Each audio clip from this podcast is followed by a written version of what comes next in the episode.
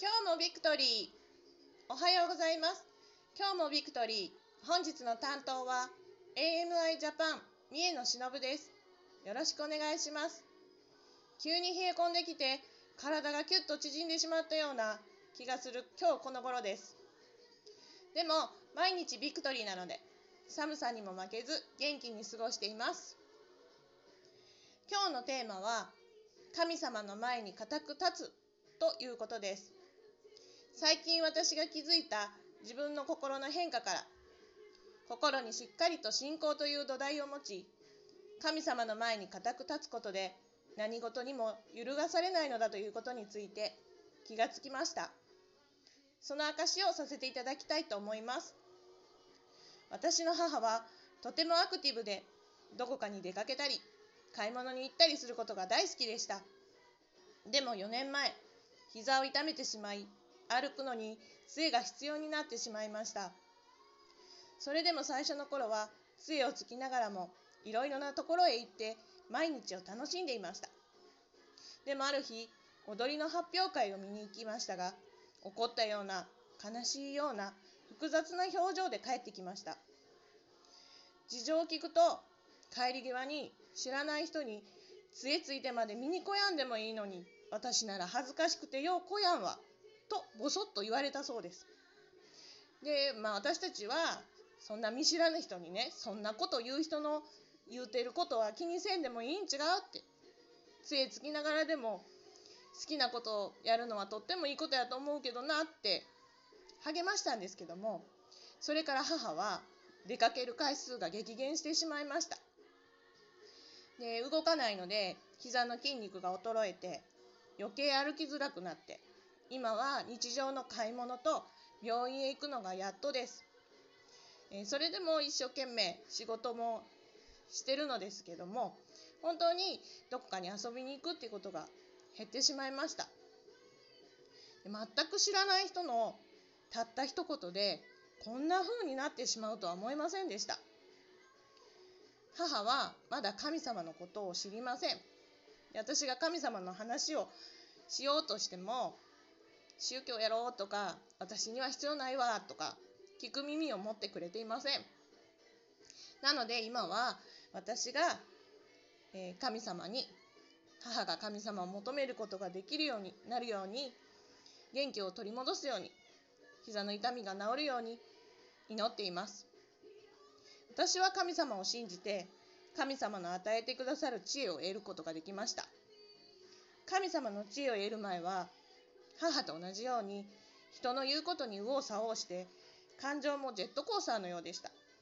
でも神様からの知恵である御言葉を心に置いておけるようにだんだんなってきました。そうするとですね悪魔は私たちを神様から引き離そうといろいろな罠を仕掛けてくるんですね。で私にとって弱いところは前と同じようなことが起きるとわあまた前みたいになるかもどうしようそうなったらと怒る前から不安や心配を持ってしまうことでした。でも以前にパスタリエが神様の話をしてくださった時に悪魔は同じ罠を仕掛けてきてほら前みたいになるぞとか神様信じても前と変わらんやん信じるのやめたらとそうささやいてくるってお話をされてました。今まさに私はその状態で以前落ち込んだことと同じようなことが起ころうとしているんじゃないかっていう状態にあります、えー、一瞬ね不安をよぎったんですけどもでも私は以前の私ではありません。パサリエを通して神様が悪魔は同じ罠を仕掛けてくるっていう知恵を与えてくださったので私は今起ころうとしていることは悪魔の罠だと知っています。だからその出来事は絶対に受け取りません。だから何も怖くありません。それどころかなんやまた罠仕掛けてきたん？そんなに神様から引き離したいん？それって私が神様に愛されてるってことやんな？神様から愛されてるから引き離そうとするんやよね？でも私には神様がついてるからいつもビクトリー残念ながら私にはもうその手は通用しません。と悪魔に神様が私のこと愛してるって教えてくれてありがとうって話しかけるにまでに成長しました。いろんなことが起きてくるけどいろんなこと言ってくる人がいるけど私には神様がついてる。私はイエス様によって勝利者だという固い心を持つことが大切なのだと気づきました。聖書のコリント人への手紙第1、3章4節から7節にこうあります。ある人が私はパウロにつくといえば別の人は私はアポロにという、そういうことでは、あなた方はただの人たちではありませんか。アポロとは何でしょうパウロとは何でしょうあなた方が信仰に入るために用いられたしもべであって、主がおのおのに授けられた通りのことをしたのです。私が植えて、アポロが水を注ぎました。しかし、成長させたのは神です。それで、大切なのは植えるものでも水を注ぐものでもありません。成長させてくださる神なのです。こうあります。私に必要なのは誰でもなく神様で、そして神様の愛や知恵を身をもって教えてくださったイエス様であって、聖書の御言葉であるということ。そしてそのことを忘れることなく神様を心から信じるという心を持ちずっと神様の前で熱い信仰を固く持ち続けることがとっても大切なんだと感じましたこの話を収録する前にパスタリエの朝の聖書勉強でも心にしっかりしっかりした土台を持つこと。そしてその土台は神様を信じる心だとお話しされていました。そしてもう一つびっくりすることがあってでこの土台心の土台の話もあ私があのお話ししようと思ってたこととリンクしてるからやっぱり大事なことなんだなって感じてたんですけどももう一つびっくりすることがあってでそれは、えーと、この収録のために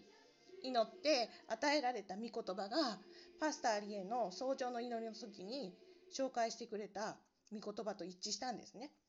でその御言葉がコリント人への手紙第1 15章57節から58節のところなんですけどもそれがしかし神感謝すべきです私神は私たちの主イエス・キリストによって私たちに勝利を与えてくださいました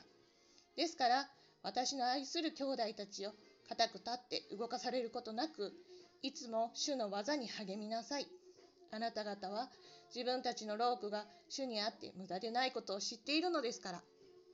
こうあります。えー、ここが本当に全く同じところだって、